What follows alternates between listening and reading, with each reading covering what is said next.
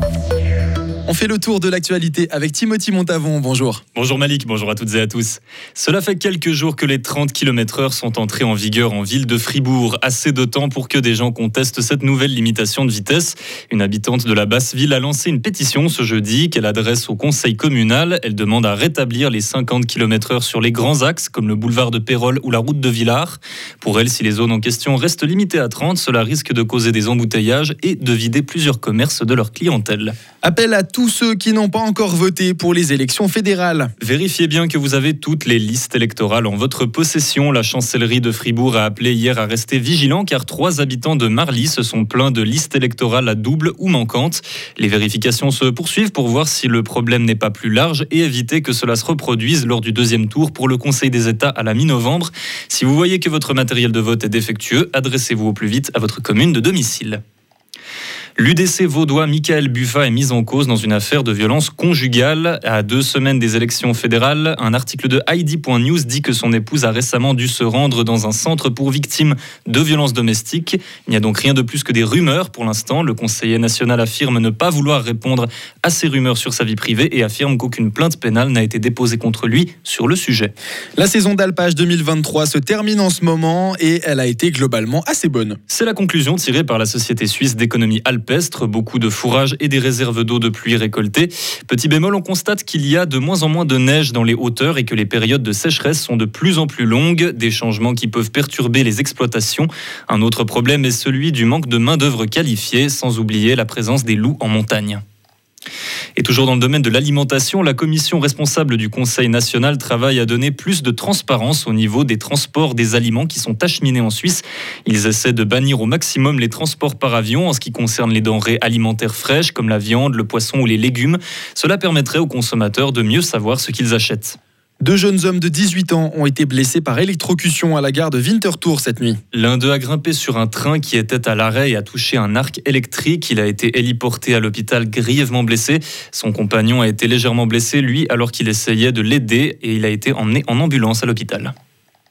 Et un autre accident a un peu semé la panique hier soir à Zurich. Des centaines de personnes ont dû être évacuées hors de la zone autour du Hardbrücke, là où un fût a subi un accident chimique. Des vapeurs toxiques se sont échappées juste devant un immeuble d'habitation.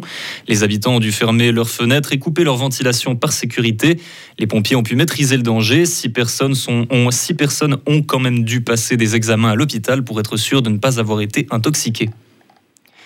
Et à l'international, il y a encore quelques heures, le conflit israélo-palestinien était en trêve sur la bande de Gaza. Ce matin, le groupe terroriste islamiste du Hamas de Palestine a lancé plusieurs centaines de roquettes sur le territoire israélien.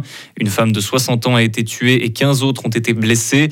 Israël n'a pas tardé à riposter. Les frappes aériennes pleuvent maintenant sur la bande. De nombreuses puissances européennes, dont la Suisse, condamnent l'attaque du Hamas et apportent leur soutien à Israël. La Russie, quant à elle, appelle à la retenue et dit être en contact avec les deux camps. Et du sport pour terminer ce journal, Timothy. Fribourg-Gotteron a été chercher hier soir sa neuvième victoire en 11 matchs de championnat. Oui, Malik, les Dragons se sont imposés 3 1 contre le HC Ajoie à Porrentruy au terme d'une partie globalement bien maîtrisée. Durant les deux premiers tiers, les Fribourgeois ont imposé leur loi avant de lever un peu le pied en fin de rencontre.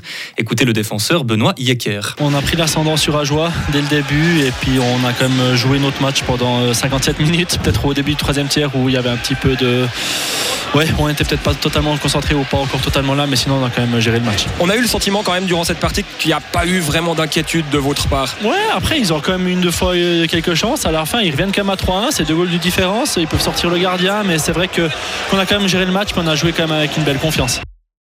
Fribourg-Gotteron accueillera ce soir un derby des Zeringen à la BCF Arena. Les Fribourgeois se mesureront à Berne à l'occasion d'un match très spécial pour Julien Sprunger. Le capitaine fêtera à cette occasion son millième match en Ligue nationale.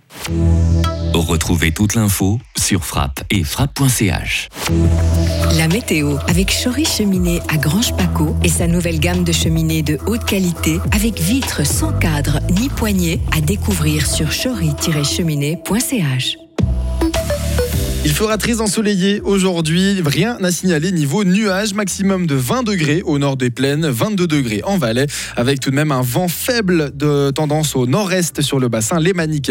Niveau température, eh bien, minimum de 5 à 7 degrés pour la nuit qui arrive. Ça remontera demain dimanche jusqu'à 20 degrés au nord, 23 degrés en Valais ou bien même 25 degrés sur la joie. Des températures très estivales pour un mois d'octobre.